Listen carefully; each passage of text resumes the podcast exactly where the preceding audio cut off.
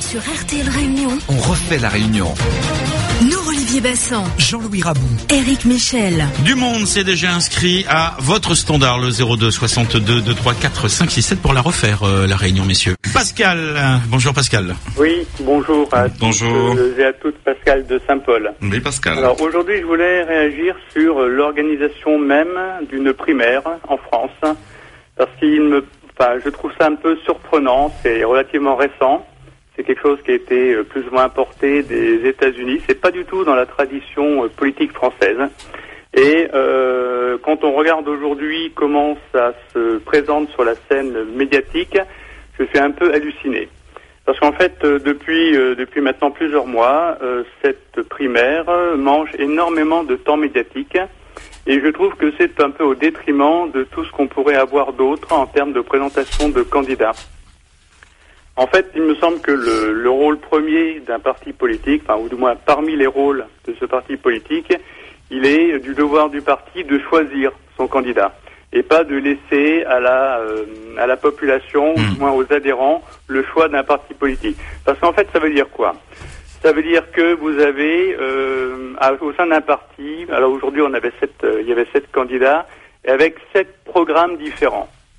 Euh, c'est un peu surprenant pour un parti d'avoir à l'intérieur des gens qui sont capables de mettre en avant, je dis pas que c'est que c'est surprenant d'avoir des idées différentes, je dis simplement que quand on arrive à vouloir se présenter à une présidentielle, ben le, le programme, les idées doivent être claires. Et derrière, elles doivent être rassembleurs.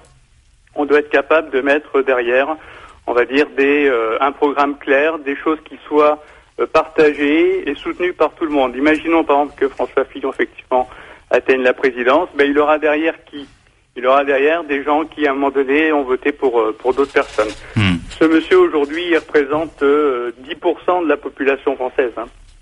On peut considérer qu'il a eu, euh, qu'il va avoir euh, 3 millions d'électeurs euh, au deuxième tour.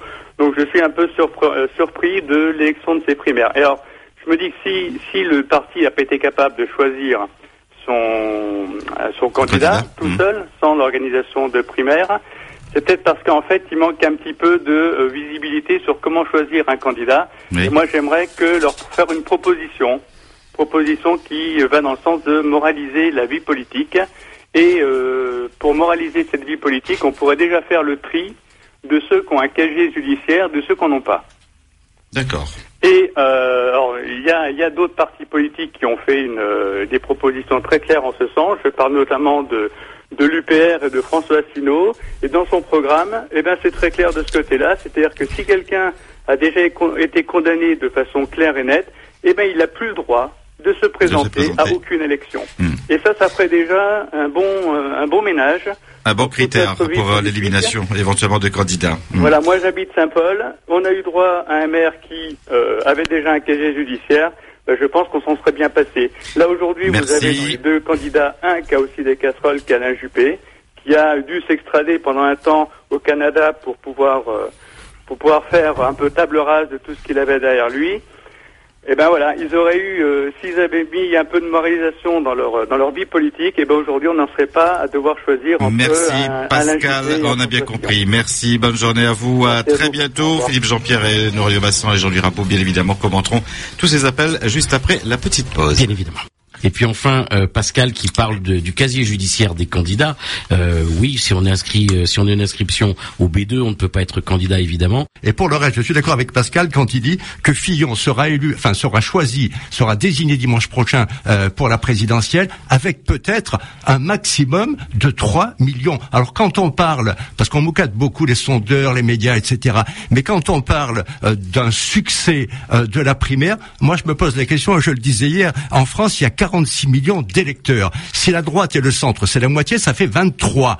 Et il y a 3 millions de personnes, euh, 4 millions 5 pardon, qui se sont déplacés ce week-end. Et Monsieur François Fillon aura peut-être 3 millions. Alors, en plus, c'est quelqu'un de bien, c'est quelqu'un qui suit sa ligne, ce n'est pas un opportuniste. Bravo, Monsieur Fillon. Mais euh, Pascal a raison, il n'aura jamais rassemblé sur son nom que 3 millions Merci. de, de Français, 3 millions Merci. de partisans. C'est pas énorme non on a plus. bien compris. Donc tout est jouable, y compris avec François Bayrou. Sur RTL Réunion, On refait la réunion. Nous Olivier Bassan, Jean-Louis Rabou. Éric Michel.